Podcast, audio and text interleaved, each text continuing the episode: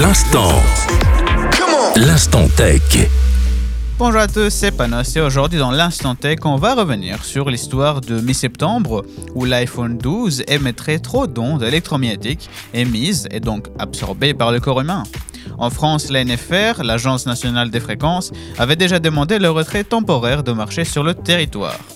Après cette démarche, en Belgique aussi, des analyses ont été faites par l'IBPT, l'Institut belge des postes de télécommunications, et a confirmé en effet les résultats de l'ANFR, et donc ce dépassement de seuil d'ondes émises. Ceci dit, en Belgique, il n'y aura pas de retrait de l'appareil étant donné que malgré le déplacement de ce seuil, qui est fixé par l'Union européenne, ça reste inférieur à la dose qui pourrait être dangereuse pour le corps humain. Ceci dit, la NFR compte bien informer la Commission européenne et les États membres, car malgré une mise à jour des logiciels de l'iPhone 12 par Apple qui régularise les émissions d'ondes sur le territoire français, ce n'est pas encore fait pour toute l'Europe. Eh bien, sur ce, c'est tout pour aujourd'hui. Nous on se retrouve la fois prochaine et merci de nous écouter. Bye bye